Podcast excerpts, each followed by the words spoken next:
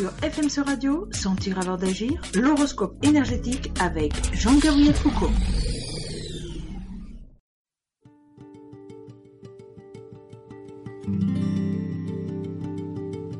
Bonjour, Jean-Gabriel Foucault pour FMC Radio du 17 mars au jour 10 morts.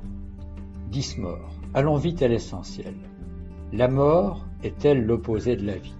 Bien sûr que non. Elle en est une partie intrinsèque, une partie par nature. Si on manque d'exercice physique, si on mange à la fois gras et sucré avec quelques verres d'alcool ou de coca en supplément, on peut facilement en accélérer l'avenue sans beaucoup d'efforts. À la fois, elle s'impose et à la fin d'ailleurs, elle gagne. Mais on peut aussi en ralentir le cours et être un vrai vivant. Un vrai vivant, c'est-à-dire. Le dixième jour est associé à un Dieu qui rassemble tous les éléments les plus contradictoires. On l'appelait dans les noms anciens celui qui a une douceur suave, il était considéré comme producteur d'injustice et de justice, Dieu des jeunes impatients, protecteur de la justice de l'esclave et de celle de l'empereur.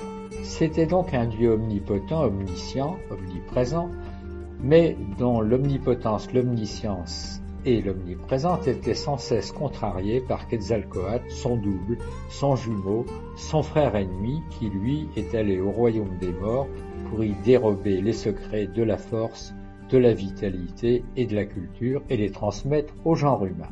Bref, un jour, dix morts, on peut se dire, comme on le dit en espagnol, dentro de cien años todos calvos. Ce qui veut dire, dans cent ans, on sera tous chauves. Et baisser les bras devant une telle adversité. Ou bien, comme une petite fille qui regardait les cartes du Nagual, et notamment la carte de la mort pour mieux préparer la rentrée scolaire, et cette petite fille dit à sa maman, pour bien entrer à l'école et réussir mon année, il faudra que je sois bien payé. Qu'est-ce que ça veut dire donc être bien payé, puisque au fond c'est la seule chose véritablement importante, comme le dit cette petite fille, face à la mort. C'est-à-dire stimuler notre force de vie, notre tonal, comme disaient les Mexicains des temps anciens. Alors, comme elle, confrontée à un monde où les contraires jouent à cache-cache avec l'harmonie et l'équilibre, force contraire sans arrêt tire le tapis sous nos pieds, comment être bien peigné pour réussir la rentrée dans chaque journée, puisque c'est le thème de cette émission? Eh bien, il y a un moyen très simple, c'est en augmentant notre souveraineté sur ce que l'on peut modifier pour diminuer le pouvoir négatif de ce que l'on ne peut modifier.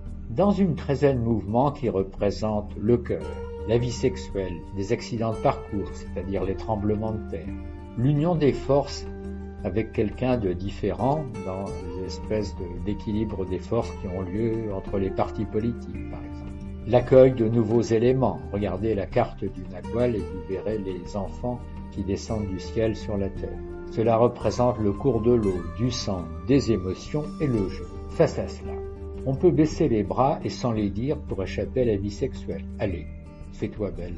Change de coiffure, s'il te plaît. Allez, mon gros, perds quelques kilos, s'il te plaît. Je t'aimerais davantage. Se plaindre et ronchonner dans son coin devant une force contraire comme un professeur qui se laisse chahuter ou bien créer une stratégie compatible et habile. Se désoler du désordre des éléments déchaînés ou proposer un projet de digue. Laisser son cœur s'exciter ou faire des exercices de relaxation.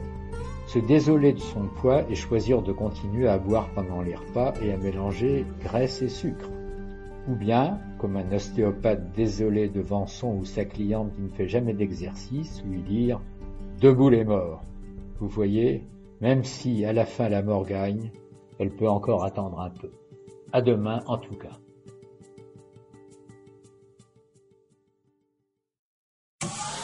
Sur FMC Radio, Sentir avant d'agir, l'horoscope énergétique avec Jean-Gabriel Foucault. FMC Radio, la radio de.